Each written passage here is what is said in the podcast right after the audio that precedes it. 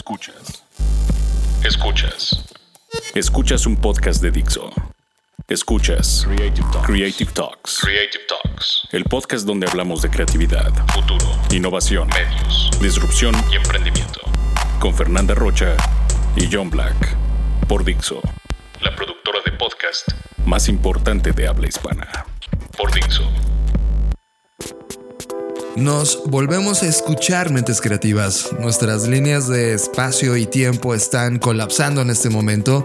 Bienvenidos a las Creative Talks, en donde hablamos de diseño, innovación, disrupción, arte, futuro, ideas y mucha creatividad.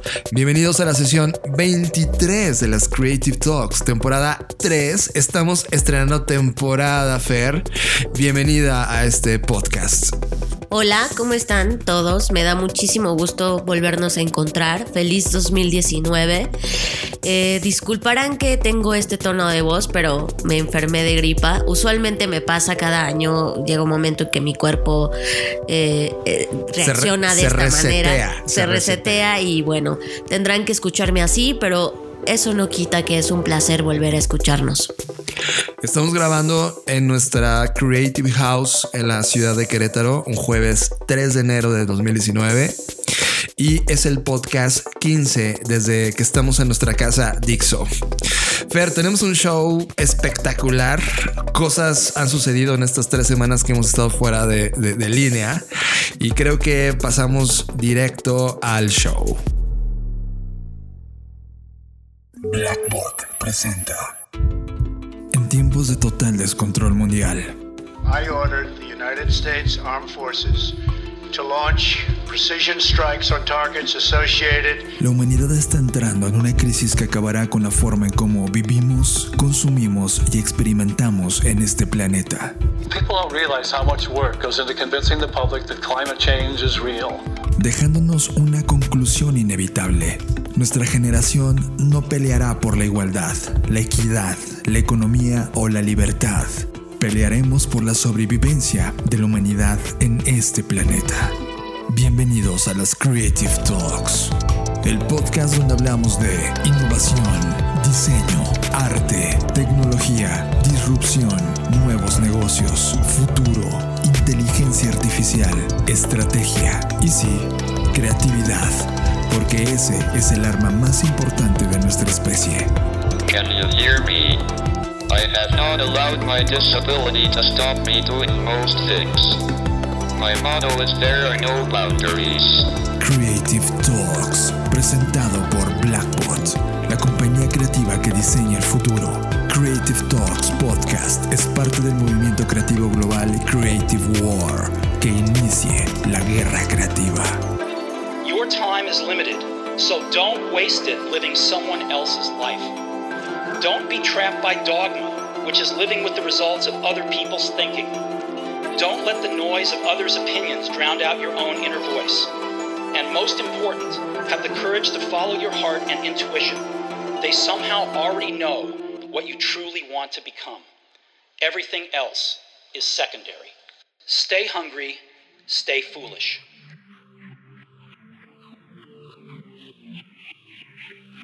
En 1995, Fer, la revista Wired, y creo que todo el mundo recuerda la revista Wired de los que están escuchando este podcast. Los que no, la revista Wired era, es todavía una de las referencias más importantes en el mundo editorial, en donde hablaban temas de tecnología, cultura digital, futuro, diseño, innovación, disrupción, nuevos negocios. Prácticamente eh, es mi revista más, más, más cool, la más favorita en toda, la, en toda mi historia de vida.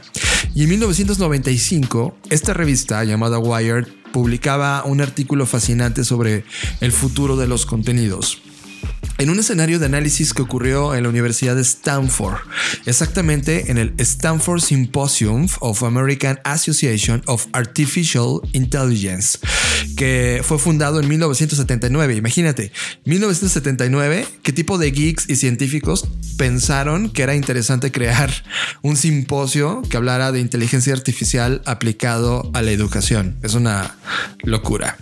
Y ahí en ese lugar, en ese 1995, se sobre la conceptualización del rol táctico, estructuras semánticas y pragmáticas, procesos de encadenamiento de referencias en entornos heterogéneos y distribuidos. Los asistentes estaban trabajando en nuevas formas de entretenimiento interactivo en entornos que van desde el Microsoft hasta el MIT.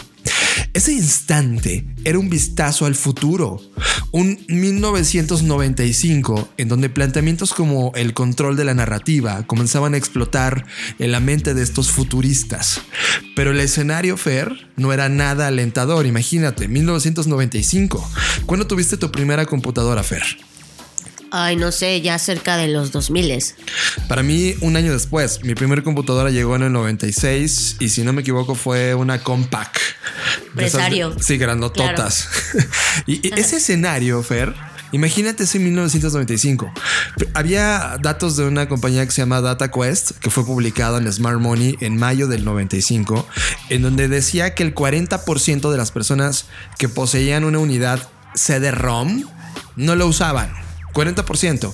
Y el 54% dijo que no planeaba comprar más discos en el futuro. Era como un escenario donde, oigan, esto que están hablando en este simposio probablemente nunca suceda. Es en 1995, con la llegada de la computadora personal, se vivió el inicio de una época de empoderamiento de los consumidores. Pero a la gran masa de las personas ordinarias, ese 99% que siempre estamos hablando en este show fair, todavía parecían muy felices de ser consumidores pasivos, leyendo libros videos, viendo las películas, escuchando la radio y no preguntándose qué iba a suceder en este mundo interactivo. Desde mi punto de vista, la computadora se convirtió en un modelo correcto para el pensamiento del siglo pasado. Permitió cambiar estas relaciones entre muchos elementos, una narración caleidoscópica ofreciendo múltiples puntos de vista, múltiples visiones, múltiples historias, y solo era cuestión de tiempo para que colisionaran en términos de inmersión, arrebato, y decisión. Esas tres ideas hoy las tomo para comenzar a hablar de algo que nos reventó la cabeza. Inmersión, arrebato y decisión. La inmersión es la sensación de ser transportada a otra realidad, como un mundo de los videojuegos. E- Ese, ese trance adictivo en el que los jugadores caen durante horas cada vez que juegan. La decisión es el placer del jugador por tener un efecto real en ese mundo electrónico, lo cual es posible porque el jugador es un agente libre que tiene libertad de elección. Fue así como nacieron videojuegos como Myst, Doom, SimCity, World of Warcraft, Vice City o Minecraft y han explotado esta idea de la interactividad durante décadas, esa ecuación abrazando este concepto de interactividad. Hoy, evidentemente, no es de 1995, hoy es 2019. Y tenemos una compañía que se llama Netflix, la cual en todo 2018 gastó más de 13 mil millones de dólares para producir 550 películas y espectáculos nuevos. Estas nuevas películas y programas han ayudado a atraer algunos de los 27 millones de nuevos suscriptores que Netflix se suscribió en 2018, lo que se suma a una base de clientes que ya tenía cerca de 120 millones en todo el mundo. Pero todas esas ofertas de contenido fueron exactamente iguales, en una forma crucial.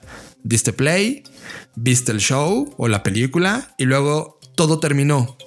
En otras palabras, consumió el programa tal como era concebido, creado y luego presentado como un trabajo terminado.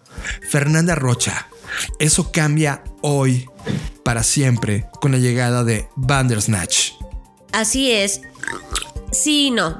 Yo tengo eh, sentimientos encontrados. Primero que nada, tengo que confesar que yo soy fan de Alicia en el País de las Maravillas.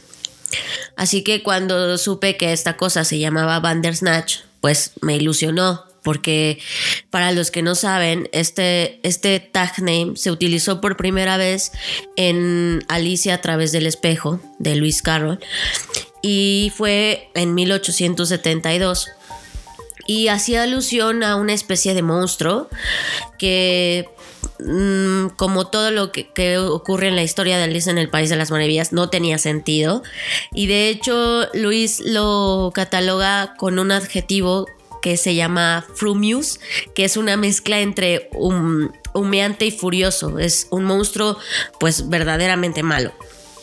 Así que cuando yo supe de esto, pensé que la historia iba a ir de eso, de un monstruo que ibas a encontrar en algún punto de la historia. Quizás eh, si me clavara y hiciéramos una metáfora así, hay un monstruo y el monstruo evidentemente eres tú mismo.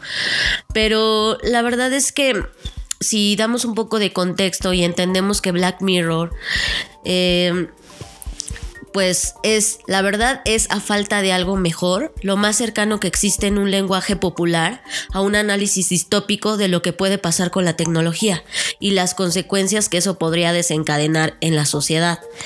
Por otro lado, también debemos estar conscientes que la originalidad no existe. Así que todas aquellas personas que se quejaron de que esto no era original, pues temo que se desgastaron inútilmente porque ya todos sabemos, o al menos los que escuchan este podcast, que lo original no existe y que todo lo que vemos en el universo y en la Tierra y en todos lados, pues está hecho a partir de la fórmula de 1 más 1 es igual a 3. Es decir, tomas lo mejor del mundo, tomas las mejores referencias, con otras tantas referencias, más tu mejor postura de eso, y eso da como resultado un 3. Así que vamos un poco eh, analizando esta situación. ¿Cuáles son los unos de Netflix? hay muchísimos y no nos va a dar tiempo en el podcast de analizar cada uno, pero el más eh, grande y el más evidente es los libros de Elige tu propia aventura. Aquellos que crecieron entre los 70s y los 80s, eh, o que más bien aquellos que no crecieron en esa época se estarán preguntando qué diablos es eso.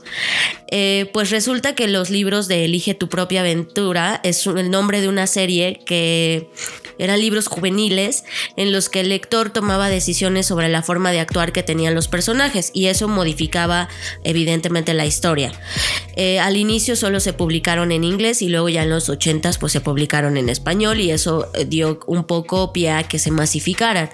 Eh, dichas novelas o libros proponían una forma de decisiones de modo tipo, si quieres que tu protagonista ayude al viajero, pasa a la página 70, si lo quieres ignorar, pasa a la página 80, ¿no? Y así se desencadenaban distintos finales y distintas tramas de una sola historia. Y sí, evidentemente esto es una gran referencia que tomó Netflix para esto.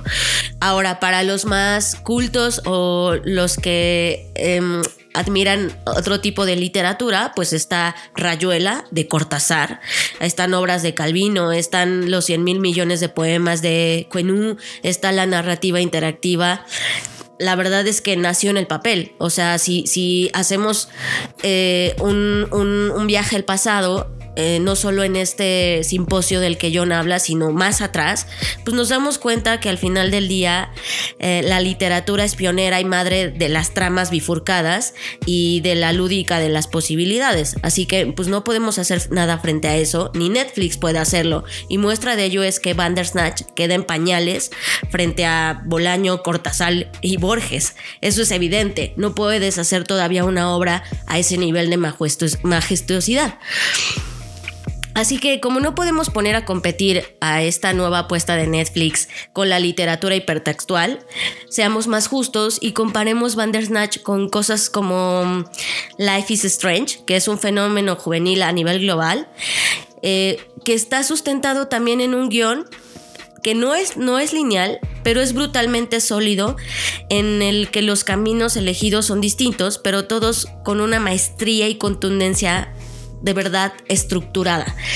Y aquí es donde viene mi crítica. La hiperexposición desde mi punto de vista y el peso que se le da al concepto que uno no es novedoso y que además no reconoce explícitamente su pasado u origen y es vendido y consumido como algo nuevo, eso es ahí lo que me preocupa y lo que me dejó con este mal sabor de boca. Está bien que Bandersnatch exista, eso no es mi crítica, pero lo malo viene cuando lo tratamos como si Netflix hubiese descubierto el hilo negro y no fue así. Ese es mi punto. Estamos en un nivel social en donde estas cosas ya nos pasaron y nos sorprende que algo así ocurra cuando ha habido, ha habido, miles de obras literarias en videojuegos, incluso el mismo Netflix que comenzó a utilizar estas historias en las historias de niños, nadie hizo todo este ruido que hoy en día hace Bandersnatch.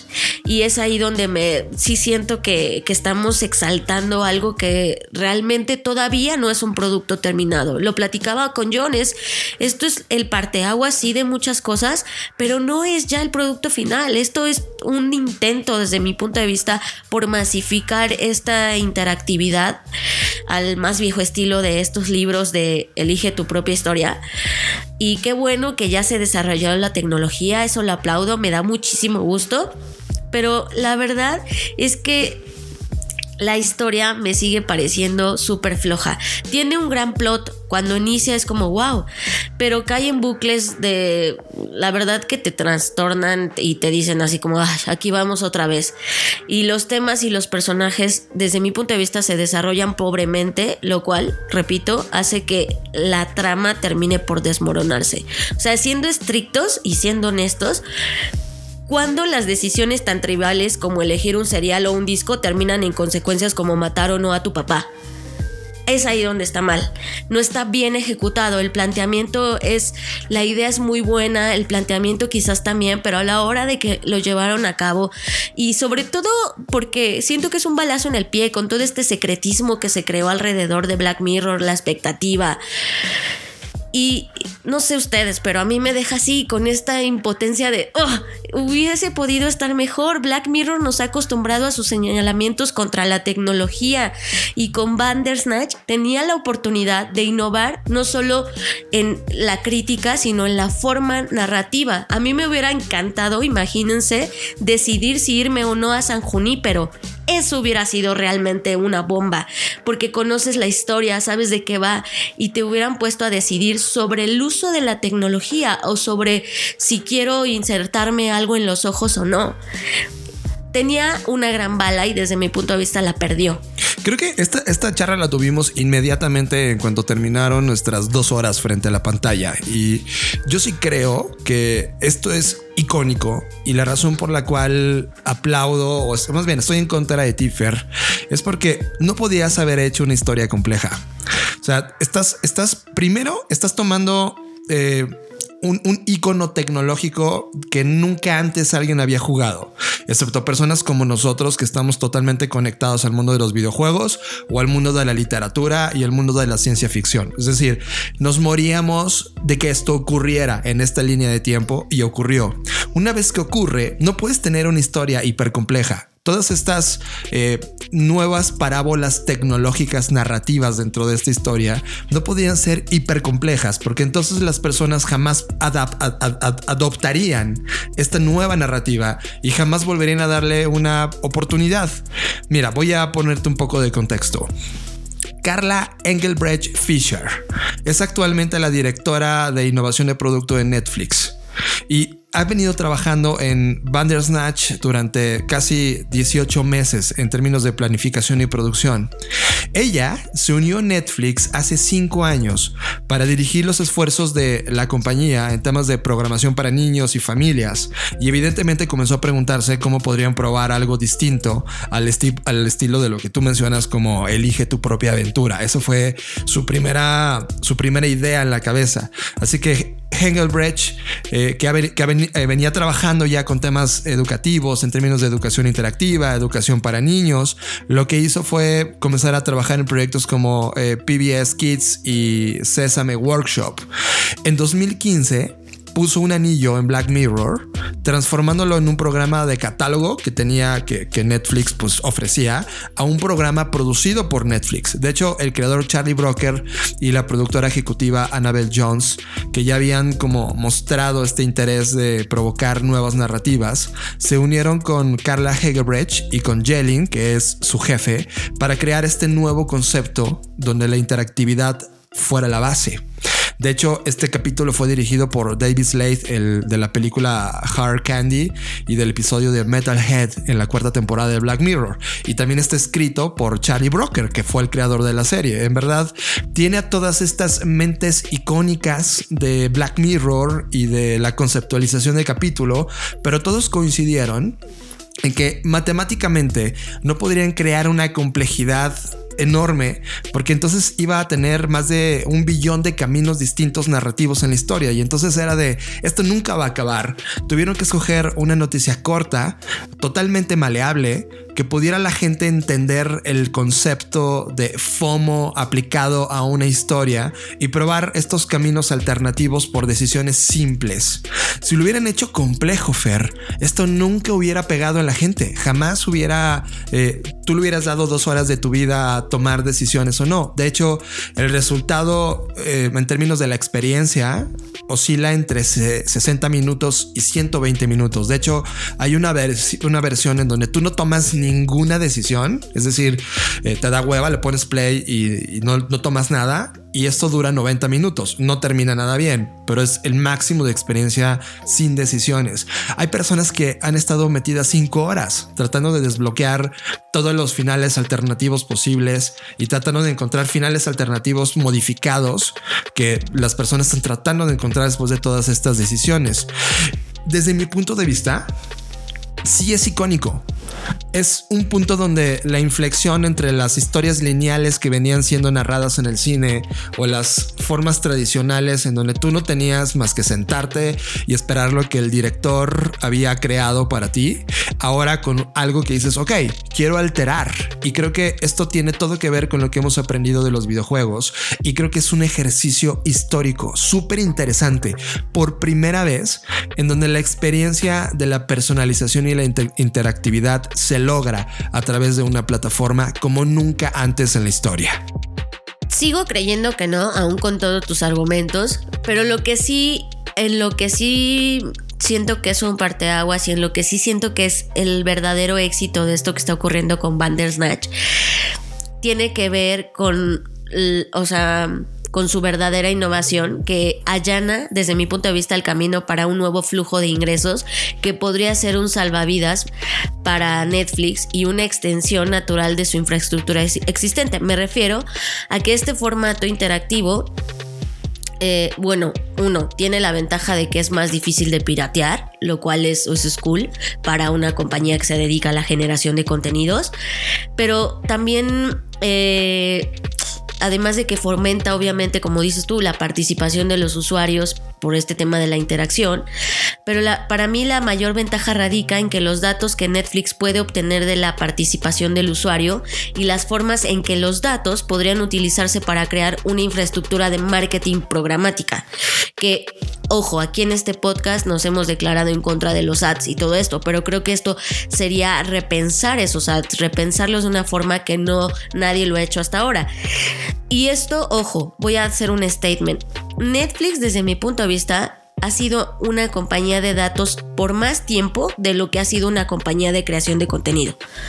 De hecho, su su algoritmo de recomendaciones fue una de sus primeras propuestas de valor y es lo que los hizo lograr bajar los fondos que bajaron y tener esta expansión que tuvieron. Ah, entonces no olvidemos eso. Netflix primero es una compañía de datos antes de ser una compañía de contenido. Así que Bandersnatch representa una nueva forma de minería de datos que le proporciona a Netflix información de la audiencia mucho más específica y mucho más rica que nunca porque le habla de sus preferencias eh, si ustedes recuerdan, y esto no es ningún este, spoiler porque no tiene eh, eh, influencia en la trama, la primera opción que presenta Bandersnatch es que qué cereal quieres comer y te presenta dos propuestas, Frost Flakes o Sugar Puffs y tú decides cuál de los dos quieres tomar. La pregunta es, no nos queda claro o no sabemos si hay una relación o un contrato entre Netflix y Kellogg's o General Mills, pero podría existir. Entonces, si tú eres una de estas compañías y quieres realmente saber cuál sería lanzar, cuál sería la mejor portada de cereal, cuál es el mejor disco, qué música le gusta más a las personas, imagínate el nivel de segmentación que podrías hacer de solo a los usuarios de 18 a 24 años muéstrales estas dos ofertas y al resto de la audiencia muéstrale otras dos ofertas. Estamos entrando en una era de nuevo product placement de una forma que no lo habíamos visto antes. Y, lo, que me parece más... Em, abrumador es que los usuarios no escuché ni leí ningún comentario donde se quejaran de eh, ver marcas reales lo vieron como parte de la historia. Y entonces es ahí donde viene eh, la oportunidad que, que, Netflix tiene y que no podía llegar en un mejor momento porque, como sabemos, eh, su valor en acciones ha caído en un 37% desde el año pasado. que fue su máximo en julio de 2018 y esta tendencia muchos están augurando que puede crecer porque como ustedes saben va a llegar Disney Plus entonces eh, está en un momento crucial para hacer esto una parte de su estructura de generación y monetización de la compañía antes de que lleguen todos los jugadores más fuertes. Y es lo que verdaderamente me parece innovador. No la historia, no los autores, no Black Mirror sino este punto en donde estamos entrando a una nueva era de marketing, de hacer las cosas a un nivel de personalización que habíamos soñado todos los que nos dedicamos y hacemos cosas en esta industria. Es ahí el verdadero valor y creo que si lo logra explotar y lo logra administrar y lo logra pulir, se va a convertir en una compañía donde su core de negocio van a hacer este tipo de alianzas con marcas, incluso podría destronar a Facebook con los problemas que hoy está teniendo. Es que ese es exactamente el punto de Bandersnatch. O sea, yo, yo no vengo aplaudiendo la historia, vengo aplaudiendo que llevo más de 20 años gritando por un momento como este, porque esto se convierte en el fenómeno Napster. O sea, Napster no era el intercambio de música, era lo que descubrió en tres términos: el person to person, lo que cimentó para el comercio electrónico y lo que nos dejó ver de que era una red social. Ese era el aporte real de un Napster. Ahora con la llegada de esta forma de narración, estamos viendo todo un ecosistema de contenidos con narrativas distintas en un ecosistema comercial totalmente nuevo, en donde la gente adquiere valor. Ahora el reto y las grandes preguntas es, ¿qué sigue?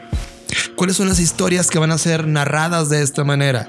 ¿Cómo vamos a consumir una comedia loca interactiva? ¿Cómo vamos a ver una película de terror interactiva? ¿Hacia dónde van estos nuevos narradores? Fer, tú y yo estamos en una universidad llamado Centro, una institución llamado Centro, en donde la carrera de cine es una de las carreras más importantes.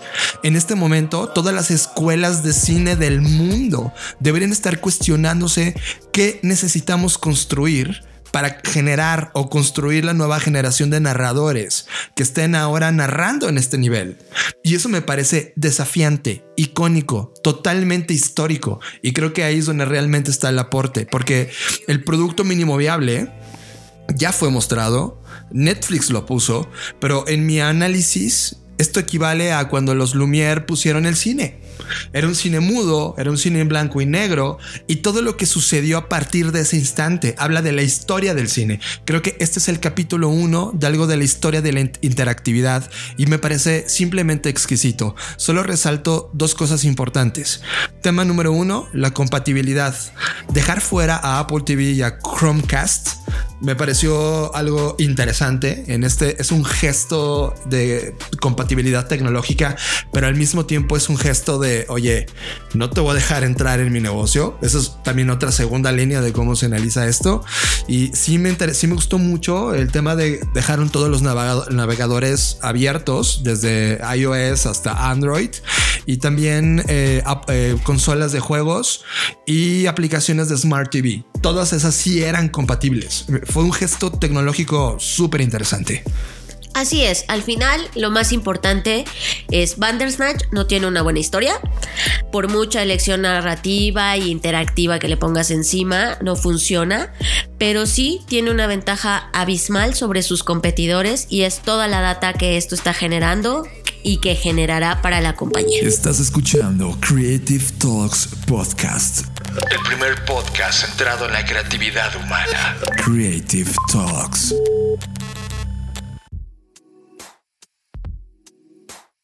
Y hablando de historias que sí tienen una gran narrativa al interior, creo que nos sorprendió, Fer. Tú y yo habíamos, eh, pues en desfase, lo vimos dos semanas después de su estreno y fue prácticamente el fin de año que tuvimos tiempo para poder voltear a ver esas historias, pero vimos Spider-Man y nos pareció un despliegue visual narrativo fascinante, Fer.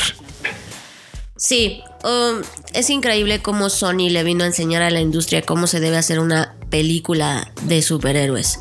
Y para mí, en lo personal, después de todas las grandes películas que vi en 2018, eh, esta es una gran película. No una gran película de superhéroes, sino una gran película a secas. Es una gran película en toda la extensión de la palabra. La historia, la trama, los personajes, eh, la propia animación que desde que comienza es un efecto brutal sobre tu cabeza de cómo te imaginabas cuando eras niño o cuando tuviste tu primer acercamiento a un cómic, cómo te imaginabas que eso podría moverse en la vida real.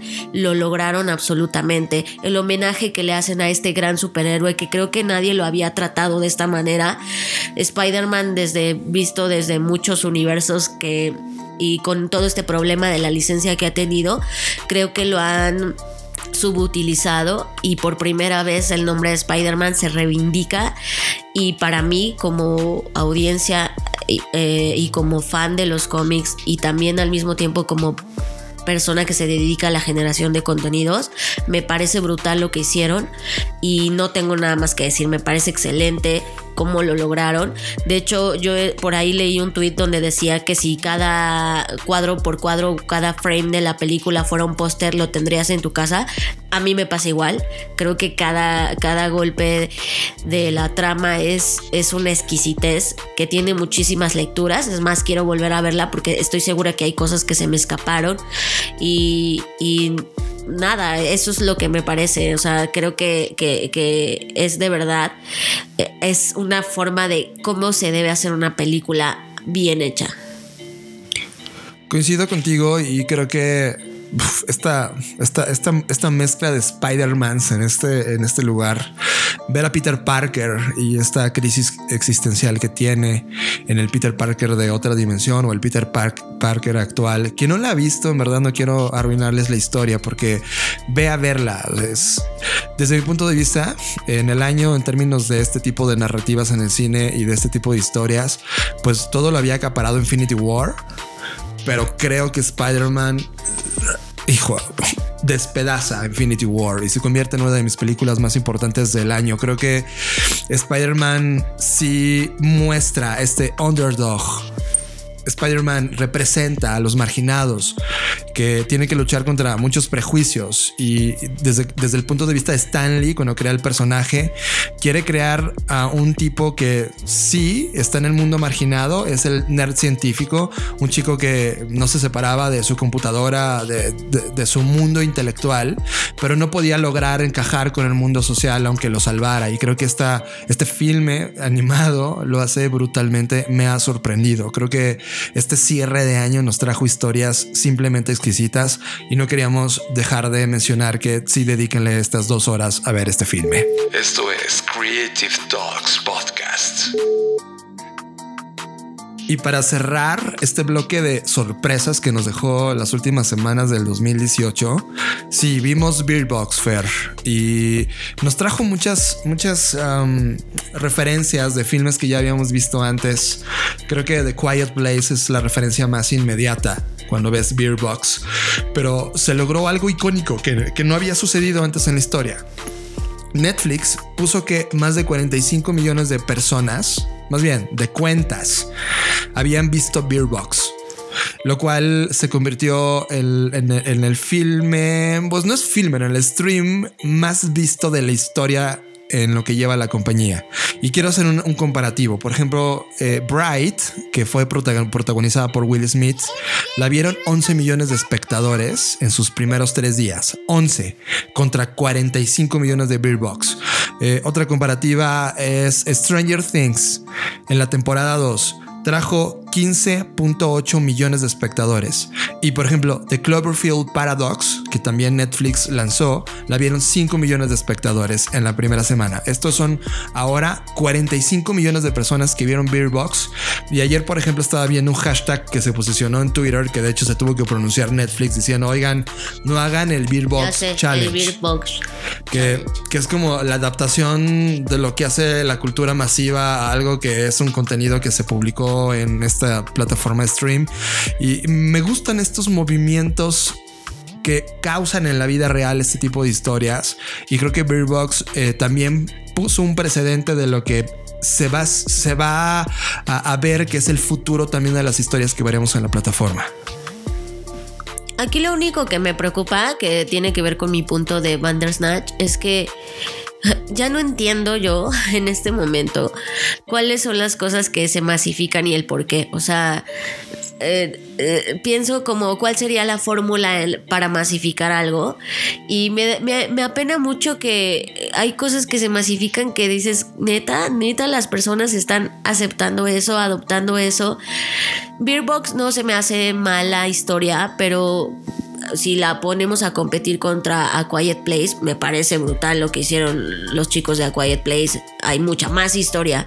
Beerbox eh, es de alguna forma u otra una colección de muchas historias de terror o de suspenso más bien y, y no está mal pero tampoco es la mejor y eso es lo que me abruma un poco que, que no siempre o más bien casi nunca se masifica lo mejor siempre se masifica lo que es más fácil pero ni siquiera tengo claro por qué por qué se masificó y esta cosa del challenge de o sea me parece una estupidez en realidad Sí. o sea hacer cosas tapándote los ojos o sea es como ah ok qué diversión ¿no? O sea, te, puedes morir haciendo eso. ¿Y, eso qué? O sea, creo que eh, cada vez estoy más confundida. Quizás es porque estoy llegando a una edad en donde ya veo todo, comienzo a ver las cosas en perspectiva distinta y es la edad y qué hacer. La vejez es una enfermedad crónica, no se puede curar.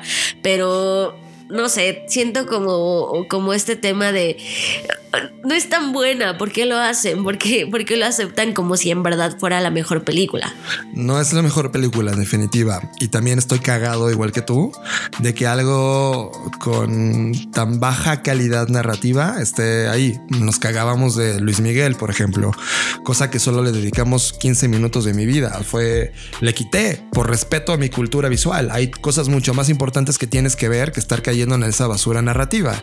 Beer Box no es una, una basura narrativa, pero si la comparas con otras historias que están en el género y que lo hicieron mucho mejor, evidentemente no es tan buena.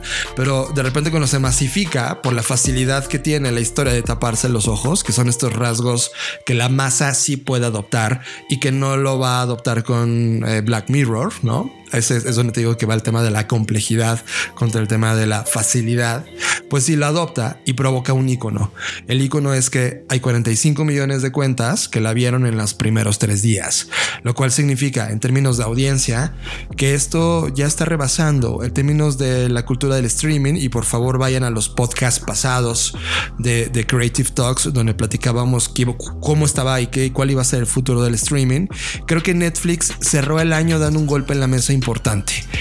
Tengo historias que estoy lanzando yo con mis fondos, incluido Roma, y que marcaron prácticamente los últimos dos meses de la conversación de contenidos en el planeta Tierra en el 2018. El 80% de esos contenidos fueron llevados a Netflix. Y como último gesto de año, mostraron lo que va a ser Stranger Things en la nueva temporada. Es decir, esta, este tema de la cultura de contenidos está siendo liderada inevitablemente y a favor de Netflix. Y creo que sí tiene un 2019 donde va a competir evidentemente con Disney y evidentemente con HBO y con todos los que vayan a lanzarse en este año. Pero creo que en este momento el golpe en la mesa ya fue dado y por un lado te están mostrando una, una forma de narrar de forma interactiva, por otro lado te están mostrando datos de lo que significa lanzar un hit y por otro lado te están dando datos de mira, también puedo competir con el Oscar. Y entonces creo que la suma de todos esos fenómenos que vimos en el último mes en Netflix del 2018, en diciembre de 2018, pueden marcar muy claro cuál va a ser el futuro de los contenidos que vamos a ver en 2019. Y ahí es donde realmente radica la razón por la cual estamos hoy hablando en el tema principal de este podcast. Síguenos en nuestras redes sociales. Twitter, Fernanda Roche, Jonathan Álvarez. WhatsApp 5583 69 59 59. Creative Talks Podcast. Apps. Fucking cool apps y servicios que usamos en nuestro día a día. Apps es presentado por Katana, el más avanzado Creative Planner del planeta. Creative Talks Podcast.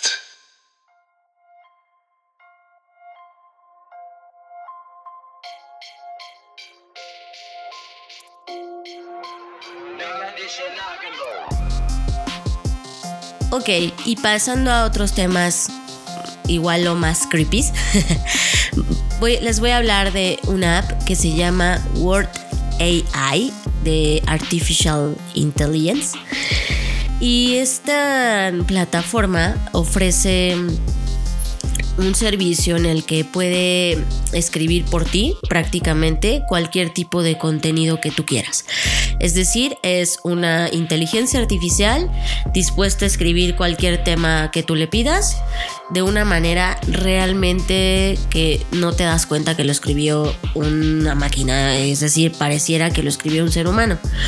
Lo que me llama la atención es ya existían ejercicios parecidos a esto, ya existían algunas apps que prometían escribir eh, de una manera pues muy muy bien estructurada, gramaticalmente correcta, pero de todas las que he probado, esta es la que realmente me pareció la más cercana a lo que un ser humano puede escribir. O sea, realmente no te das cuenta de lo que ocurre Usa mucho el recurso de la paráfrasis, es decir, toma de muchos lugares algunos textos, pero le da una propia interpretación o, más bien como conjunción de ideas y arroja un resultado de verdad increíble. Para los que quieran probarlo, tienes tres días de prueba gratuita.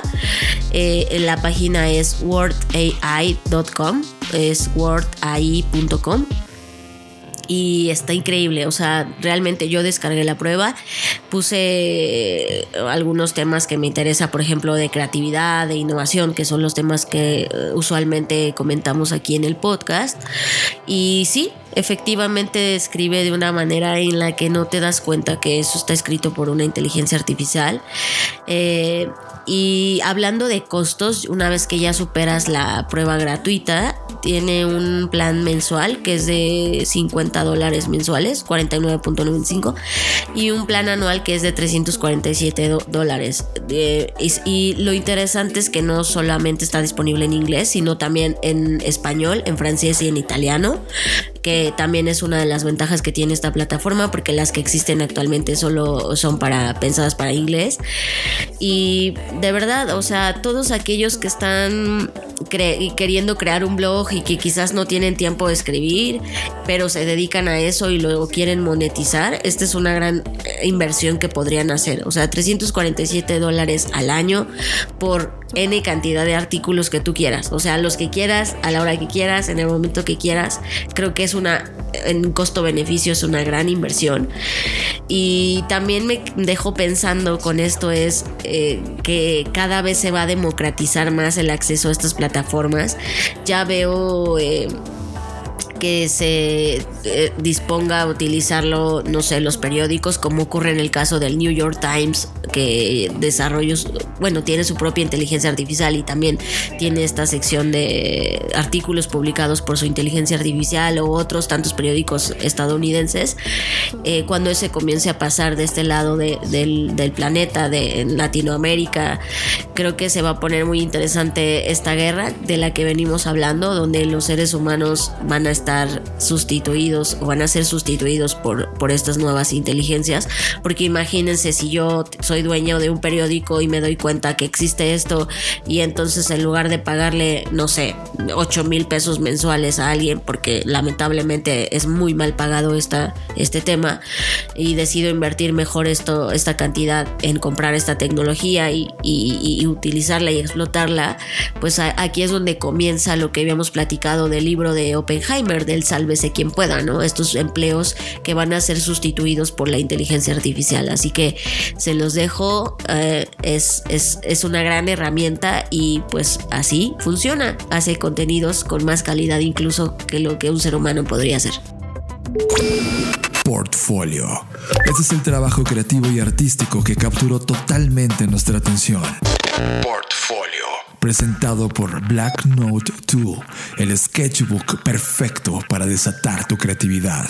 Portfolio en Creative Talks Podcast. Estamos en Portfolio, que es la sección donde hablamos de artistas visuales, gráficos o tecnológicos. Este es el caso de la diseñadora y artista eh, Diane Smith, que ha creado una obra maestra en términos digitales. Y esto va a ser ampliamente discutido porque no necesariamente el mundo tradicional va a entender que esto es una obra maestra. De hecho, no creo que la reconozca. Pero si ya para la gente que está metida en el arte, las habilidades de creación artística eh, son bien conocidas y sumamente difíciles. Ahora imagínense hacer una pintura con puro código ya sea construcción de HTML y CSS. Lo puedo imaginar. Cómo todos estos datos, programación, lenguajes le pueden dar vida a, un, a, una obra que es un retrato increíblemente detallado del siglo XVIII inspirado en un personaje de American Dad. Esto es código creativo. Fer, tú y yo hemos estado platicando mucho de código creativo y de cómo las personas comienzan a, crear estas piezas artísticas a partir de datos.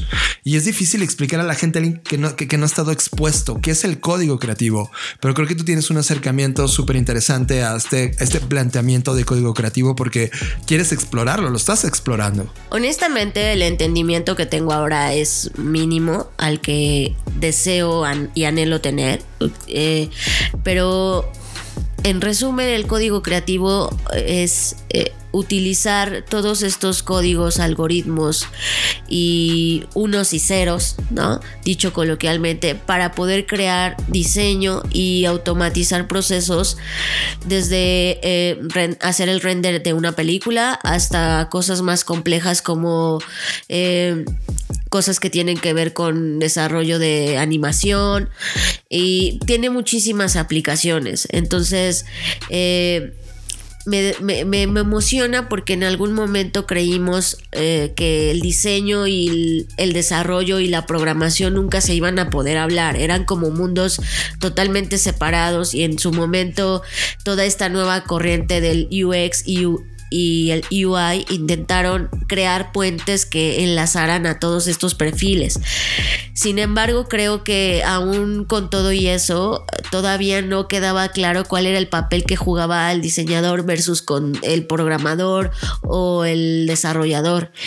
Y hoy en día eh, me alegra ver que se fusiona en un solo perfil. Entonces tú puedes ser desarrollador, pero ser diseñador y viceversa. Y ya no hay un abismo de separación, sino más bien una conjunción de habilidades que te permiten crear arte a partir del código como es el caso de esta obra de Diane Smith.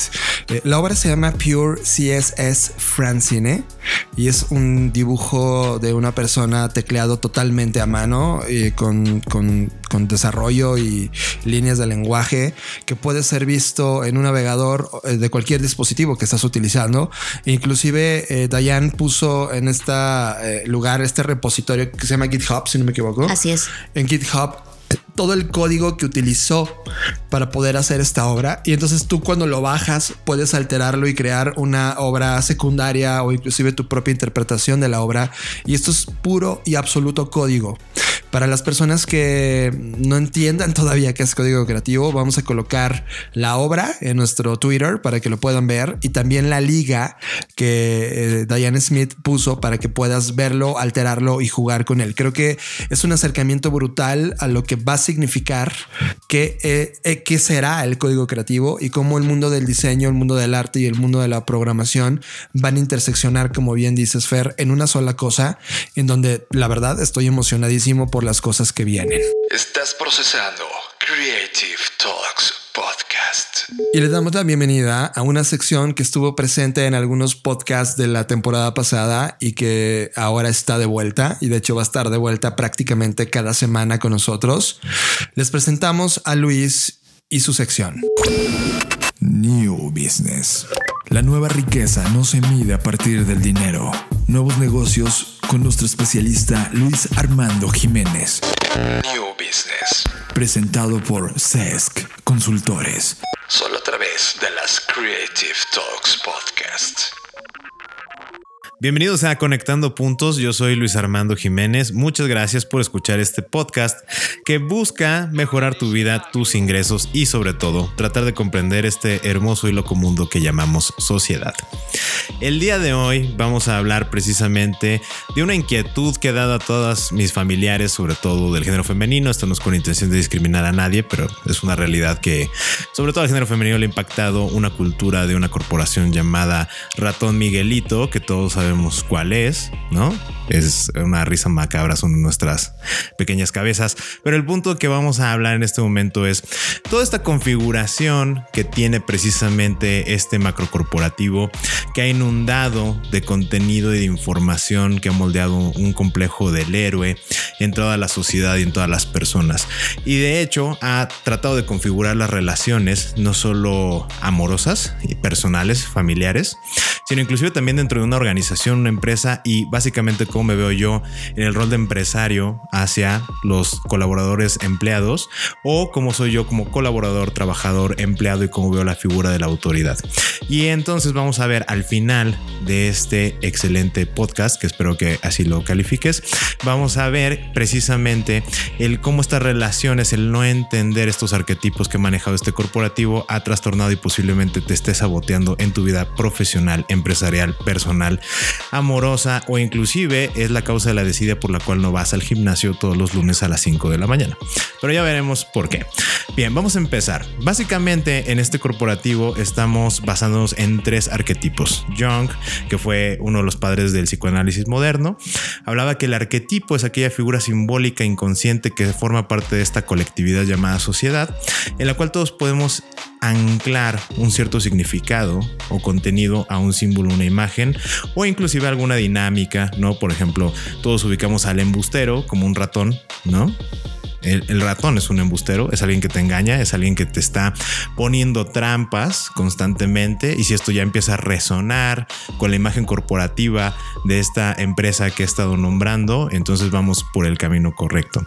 Pero la trifecta que componía esta interacción animada era precisamente un ratón, un perro, ¿no? O sea, si no sabías, hay, un perro, el grandote, el medio tonto, ese es un perro, y el otro que es precisamente el pato. Pero hay que desglosar, hay que ir un poco más porque es donde está la riqueza de las cosas, en analizar qué es lo que esconden estos simbolismos y qué es lo que esconden estas imágenes.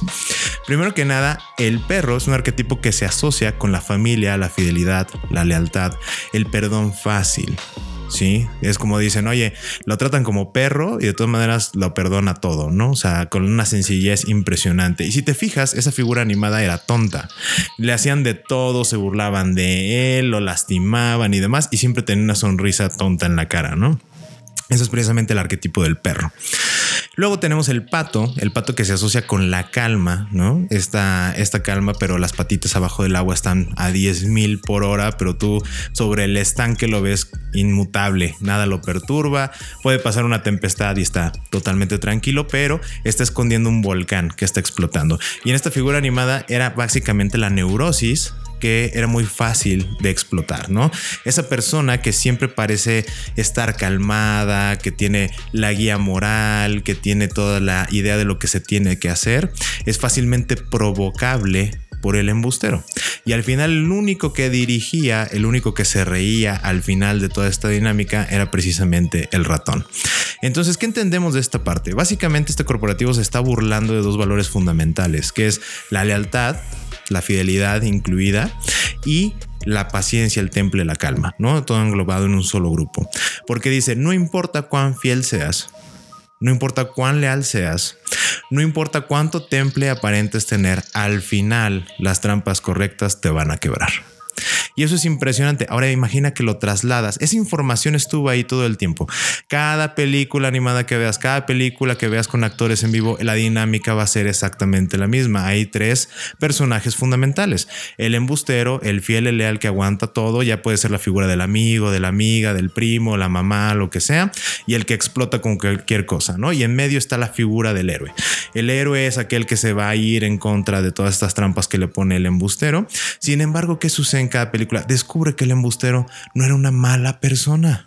No era realmente alguien malo, solo era alguien que estaba confundido, trastornado y que en realidad tenía un corazón tan sensible que la vida le había tratado tan mal que era mejor apoyarle. ¿Y qué sucede cuando eso lo trasladamos entonces a las relaciones personales? ¿Qué pasa entonces cuando yo me involucro con una persona creyendo que le puedo salvar? Cuando me involucro con una persona y no me estoy dando cuenta que en realidad se están eh, riendo de mí, esta parte del embustero, este ratón está viéndome a mí que estoy cayendo en una trampa y me está traicionando otra vez porque se está burlando de mis valores, de esa fidelidad, de esa lealtad, de ese temple, de esa paciencia. Ahora vamos a trasladar al tema de la empresa. ¿Qué pasa? ¿Qué rol estoy asumiendo yo dentro de mi negocio como empresario o inclusive como trabajador, como colaborador? ¿Qué estoy haciendo yo? ¿Qué papel estoy jugando? Yo soy el héroe que se está dejando manipular. Entonces hay que identificar quién es la figura de ese embustero, quién está representando esa fidelidad no reconocida, quién está representando ese falso temple o esa neurosis a punto de estallar. Y pueden ser un millón de cosas. No es una sola persona definida ni una sola situación, sino que son varias situaciones. Por ejemplo, eh, todo el tiempo le pido a mi personal que se quede después de su horario de salida. Van a aparentar calma, pero cuando tengan la oportunidad de explotar, entonces me va a reventar en la cara. Y entonces yo estoy provocando eso precisamente porque no he tenido conciencia de esta información, de esta información que me alimentaron en mi infancia o cuando fui creciendo o con la que fui conviviendo. Y entonces estoy replicando modelos que no son sanos en las relaciones personales. Hay que quitarnos este esquema macabro de estarle poniendo trampas a la fidelidad, de estarle poniendo trampas a la lealtad, de estar presionando la paciencia y el temple de las personas. No nos debemos de identificar con ese ratón. Ese no es el bueno. Ese no es el modelo a seguir. Es más, es el modelo que deberías de rechazar todo el tiempo en tu vida. No te va a servir de nada.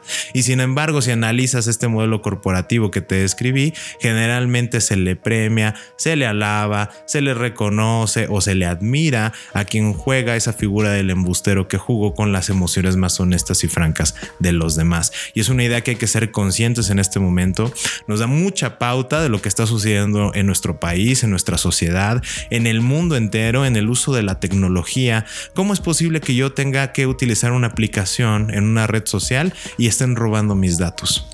Y de la misma manera se le esté premiando a esa persona en alguna otra parte del mundo por decir, wow, qué ingenio tuvo esa persona de jugar con las emociones de estos individuos, con su soledad, su depresión, lo que haya sido para meterse y quitarle sus datos.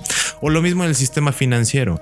Una persona está desesperada y entonces, ah, es que no leíste las letras chiquitas del contrato, donde si no pagabas el mismo día te iba a cobrar una comisión. Y en lugar de que tengamos este repudio hacia esas figuras, las seguimos alimentando y las seguimos considerando como viables, válidas y sobre todo replicables. Eso es lo peligroso de este juego económico social que estamos viviendo y debes de poner muchísima atención. Nunca, jamás, si en este momento estás siendo ese embustero, tienes que hacer un alto total en tu camino, evaluar el por qué estás jugando ese papel y en lugar de ponerle trampas a los valores y emociones de las personas, tienes que fomentarlas, apreciarlas y ser muy empático con ellas y crecer de esas emociones. Tienes un empleado o una empleada que es muy fiel, que es muy leal, hey, le estás reconociendo esa lealtad y esa fidelidad que tiene hacia tu empresa. Y si no, algo está muy mal, porque si no lo estás viendo hasta este momento, analiza por qué no lo has estado viendo. Cuando es una persona que te está alimentando, directamente de una carga muy positiva. Esa persona que está hasta el tope de problemas en su casa, pero llega al trabajo, se concentra, se enfoca y no se desahoga con nadie, únicamente se desquita con el trabajo, le estás reconociendo, le estás apoyando de la manera adecuada. Eso es lo que tenemos que evaluar. Entonces, hay que despejarnos ya de esta cultura, de este corporativo con el que crecimos. Hay que ser conscientes de ello. Esa es la intención de este podcast. Ir aventando granitos de arena para que puedas visualizar los fenómenos en los que hemos estado inmersos y que sin saberlo posiblemente te estén saboteando. En este momento yo te invito a que hagas un alto en tu camino, analiza lo que están viendo tus hijos si los tienes, tus sobrinos, la gente pequeña a tu alrededor, tú mismo, recuerda qué es lo que tú veías, con qué creciste, qué admiras, qué es para ti el ideal y empieza a trabajar desde ahí porque tal vez te des cuenta que hay algo que falta todavía por mejorar en tu persona y en el momento en que hagas ese alto y tengas esa conciencia, automáticamente se va a mejorar ese negocio, tu vida, tus relaciones y demás. Que de hecho en los siguientes podcasts vamos a estar hablando de varios puntos al respecto. Este es el primero con el que busco detonar esta conciencia de qué va a hacer este podcast y lo que viene te va a sorprender, te va a maravillar, pero sobre todo vas a ver que lo vas a poder aplicar de manera inmediata en tu vida personal y en tus negocios. De esta manera yo me despido. Muchas gracias por haber escuchado Conectando Puntos. Yo soy Luis Armando Jiménez. Recuerda que puedes contactarme en mi correo sesc.consultores.gmail.com. Esto es sesc.consultores.gmail.com o déjanos tu comentario en este podcast. Realmente quiero saber tu opinión, qué quieres saber más y cómo lo podemos hacer para que lo tengas en este momento. Síguenos en nuestras redes sociales. Twitter, Fernanda Roche, Jonathan Álvarez. WhatsApp 5583 69 59 59. Creative Talks Podcast. El tiempo vuela y esto ha sido todo por uh, la emisión actual de las Creative Talks. Gracias a todas las personas que están escuchándonos en esta nueva temporada, la temporada 3. Nunca pensé que Creative Talks iba a llegar a una temporada 3. La verdad era un ejercicio eh, intelectual a ver cuándo ocurriera, ¿no? Y de repente estamos tomando ritmos de hacerlo semana, semana, semana, semana. Gracias a toda la gente que está escuchándolo en Dixo y a todas las personas que están allá en distintas partes del planeta. En verdad, ha encantado ver a América Latina incendiando las reproducciones de este podcast. Muchas gracias. Tengo un regalo para todos ustedes y va a ser brutal y lo vamos a dar en tres fases. Las tres fases son los siguientes tres shows. Inicia hoy, es decir, hoy y dos. Tengo 10 Black Notes. 10 Black Notes. Y la van a poder ganar quienes hagan las tres misiones. Primer misión si quieres ganar una Black Note, lo que tienes que hacer ahora es ir a iTunes, buscar Creative Talks, suscribirte y dejarnos una recomendación. ¿Ok? Esta es la primera misión. Si quieres ganar una Black Note, vas a iTunes, te metes a podcast, en podcast buscas Creative Talks, te suscribes y nos dejas una recomendación. La recomendación la pones con, con, estrellitas y abajo pones la recomendación de, ok, lo que opines de este podcast. ¿Por qué? Esto nos ayuda a que mientras mejores recomendaciones tenemos, el algoritmo de iTunes hacer mejor recomendación a las personas que no conocen este podcast. Así que queremos llegar a cada vez a más personas y vamos a llegar gracias a ti. Esa es la misión número uno. Así que las distintas misiones las vamos a dar en los siguientes shows y les vamos a regalar Black Notes a las personas que lo logren. Segunda cosa importante, vamos a tener un Trends and Strategy. Esto va a ser el 18 y 19 de enero para la gente que está en México o en la Ciudad de México. Vamos a estar en la institución Centro. Ahí va a ser este 18 y 19 de enero el Trends and Strategy. Si quieren informes, manden un correo a C, C de, de, de, de casa, cvasquez.centro.edu.mx. Muchas gracias por ya haber llegado hasta acá.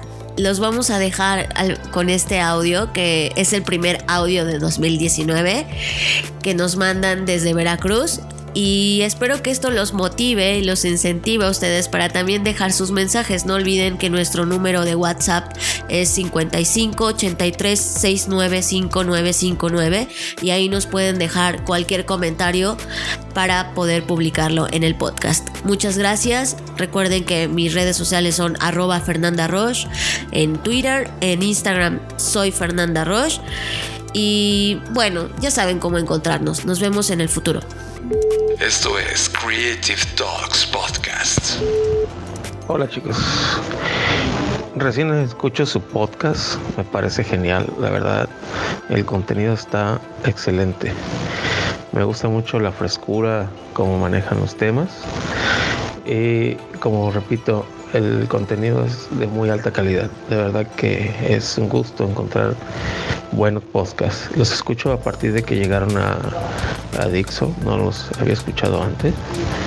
Este, y acabo de escuchar ahorita el episodio 22 de la segunda temporada, me parece que es muy bueno el detalle de, de Siri, muy divertido, la verdad es que son ingeniosos. Y bueno, tengo comentario este, constructivo, espero que estén abiertos a, a esas opiniones.